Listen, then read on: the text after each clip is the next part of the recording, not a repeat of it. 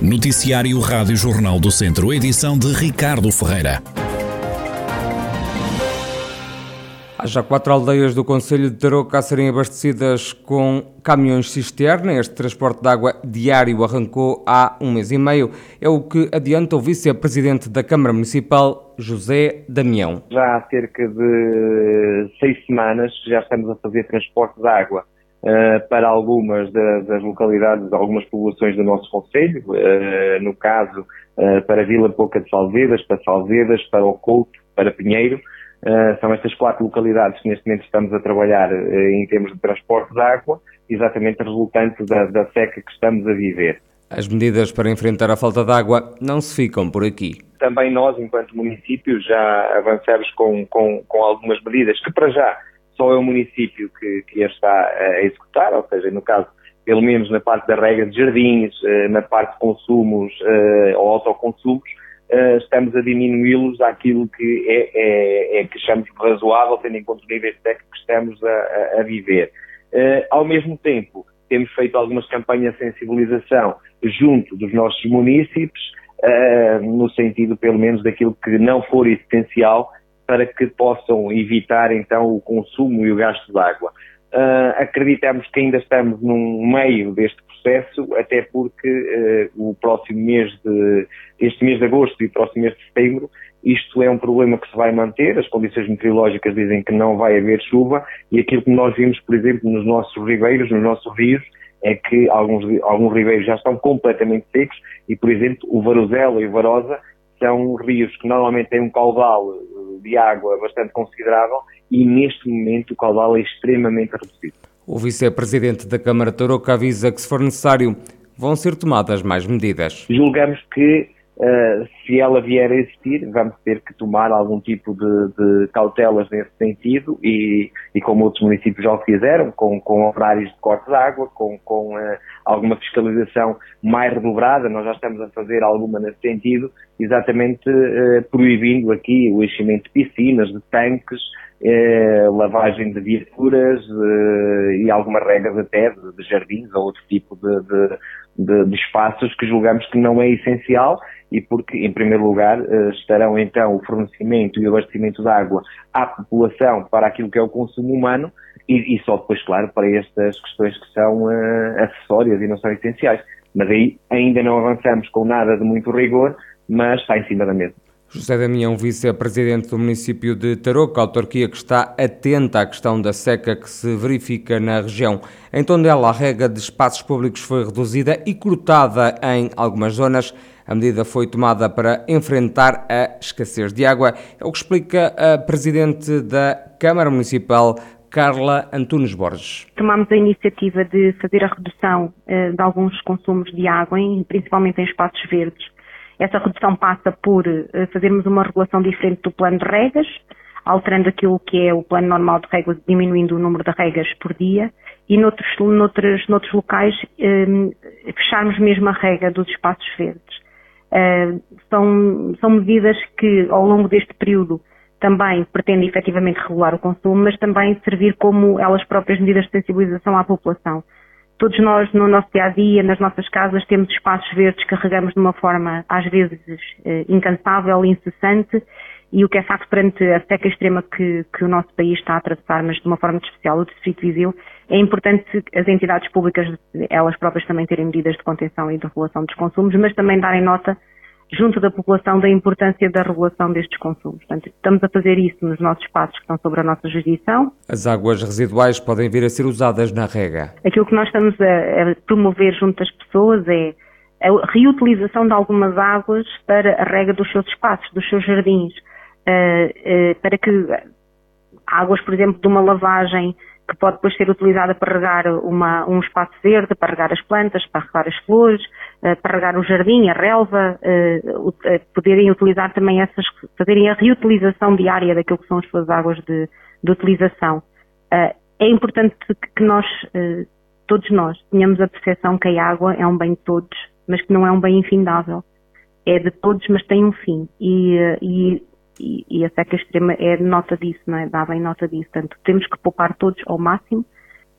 A Câmara de Tondela e as juntas de freguesia vão sensibilizar também a comunidade. Vamos também, em conjunto com as juntas de freguesia, sensibilizar as populações, mas também as próprias juntas de freguesia, uh, vamos fazer chegar também esta importância uh, para eles poderem também, nos espaços que estão sobre a jurisdição deles, também poderem tomar medidas de, desta natureza, mas acima de tudo junto da população, através do lançamento de uma campanha de sensibilização, difundirmos a importância de termos comportamentos sustentáveis ambientalmente. Tondela, um dos conselhos abastecidos pela empresa Águas do Planalto, Carlos Antunes Borges garante que não vai faltar água nas torneiras. Os níveis estão assegurados para os próximos tempos, inclusivamente uh, uh, vai haver, como foi dado nota na comunicação social oportunamente, vai haver uma intervenção de modo a permitir aumentar o nível do paramento da barragem, de forma a se poder aumentar o nível de eh, de águas na barragem para podermos fazer uma represa eh, em quantidade superior.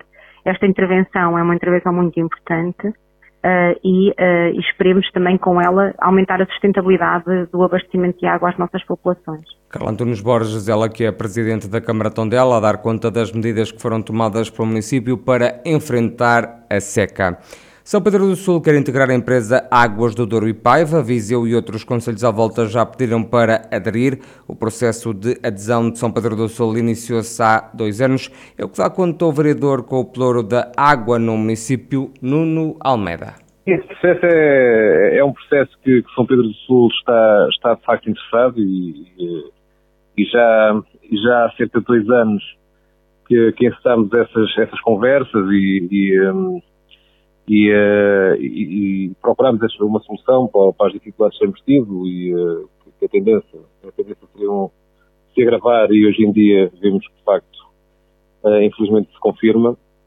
E nós há cerca de dois anos que andamos, que andamos com, com este processo e portanto as coisas estão bem caminhadas, já, já houve várias reuniões, já, já, já também há um trabalho feito, um trabalho de parte técnica e do levantamento das necessidades e, portanto, pensamos que é um bom caminho, é uma, é uma excelente solução para, para de facto garantirmos uh, o abastecimento de água pública em, normal, que é, o, que, é o que, nos, que é o que nos compete fazer. A água da vir da barragem de Costuma Leveira, em Vila Nova de Gaia. A água, estamos a falar sempre de, uh, do processo de, das águas de Oripaiva, portanto, pertencentes às águas de Portugal, uh, será água do Rio Douro na, na barragem que costumou ver. Portanto, é, é, o abastecimento é feito a partir desse, desse, ponto.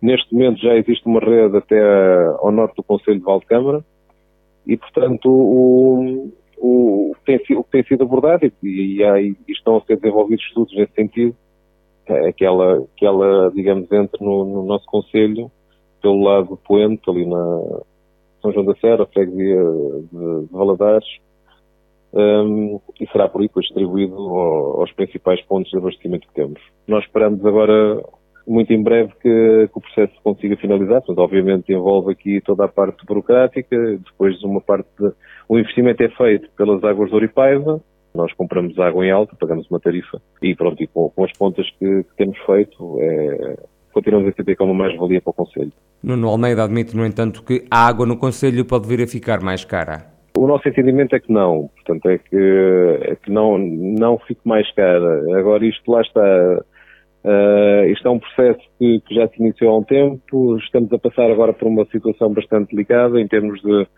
em termos de abastecimento público de água e portanto há aqui uma, a própria conjuntura nacional e internacional uh, está a alterar muito rapidamente e portanto não Uh, não, não, ou seja, não lhe conseguimos dizer garantidamente, pá, não, a água vai ficar, vai ficar mais, uh, mais barata. Isso mais barata seguramente não, não ficará, mas, mas o esforço que estamos a fazer e, e o estudo que temos feito é, é para que o consumidor fique bem servido a nível da água e não tenha que pagar um preço muito elevado por isso. Nuno Almeida, vereador na Câmara Municipal de São Pedro do Sul, que pediu para aderir à empresa Águas do Douro e Paiva num processo iniciado há cerca de dois anos. Sete pessoas foram detidas em Viseu por condução sob efeito de álcool e posse de droga na noite de sábado para domingo, numa operação desencadeada pela PSP. Um homem de 29 anos foi detido por posse de arma ilegal e tráfico de droga foi apanhado na posse de 343 doses de AX. A PSP deteve ainda um indivíduo por posse de cocaína e heroína. As restantes pessoas foram tidas por conduzirem sob o efeito de álcool, com taxas que variaram entre os 1,27 e 2,08 gramas de álcool por litro de sangue.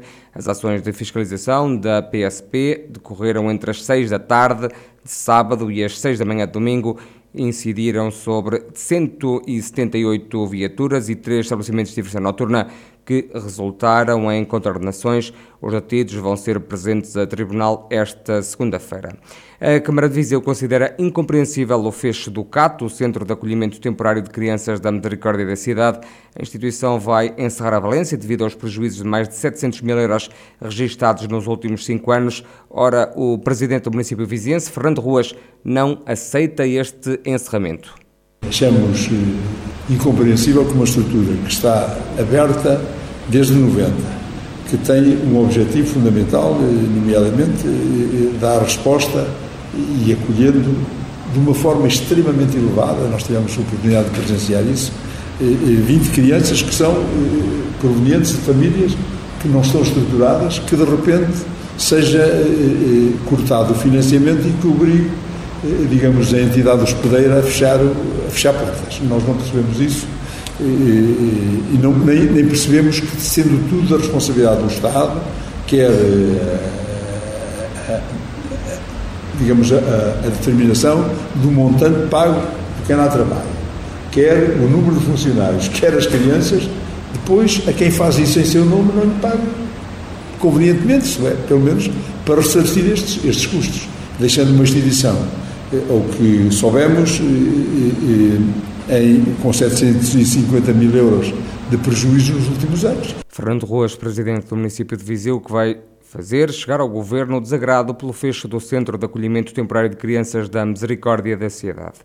A Associação Sindical dos Profissionais de Polícia vai realizar hoje um protesto público na quarta etapa da Volta a Portugal em Bicicleta, que termina em Viseu, isto para contestar as atuais condições da profissão. O motivo para o protesto público e visível deve-se à estrutural precariedade que assola a PSP, os baixos salários, trabalho suplementar, falta de atratividade, incumprimento do estatuto profissional, pouca capacidade de rejuvenescimento, pouca dignificação da carreira e os constantes atropelos aos direitos, é o que refere a Associação Sindical em comunicado. O protesto acontece hoje pelas três da tarde, durante a passagem pela Volta a Portugal em bicicleta, que acaba em Viseu e cumpre na cidade o dia de descanso. O Tondela venceu este fim de semana por 1-0 o Nacional da Madeira. Arcanjo fez o golo solitário da partida na primeira jornada da Segunda Liga Portuguesa de Futebol, num encontro não muito bem jogado, mas competitivo. Arcanjo assinou aos 39 minutos o tento do Tondela que atuou nos últimos minutos em superioridade numérica devido às expulsões por acumulação de amarelos de Gustavo Silva e também de Witty. Já o Académico de Viseu, também no arranque da segunda Liga de Futebol, empatou a uma bola com o Benfica B. André Clóvis, do Académico, fez 1-0 para a equipa viziense aos 60 minutos, resultado que mudou aos 95 minutos após um golo de Henrique Pereira, que fez então o empate um igual entre o Académico de Viseu e o Benfica B.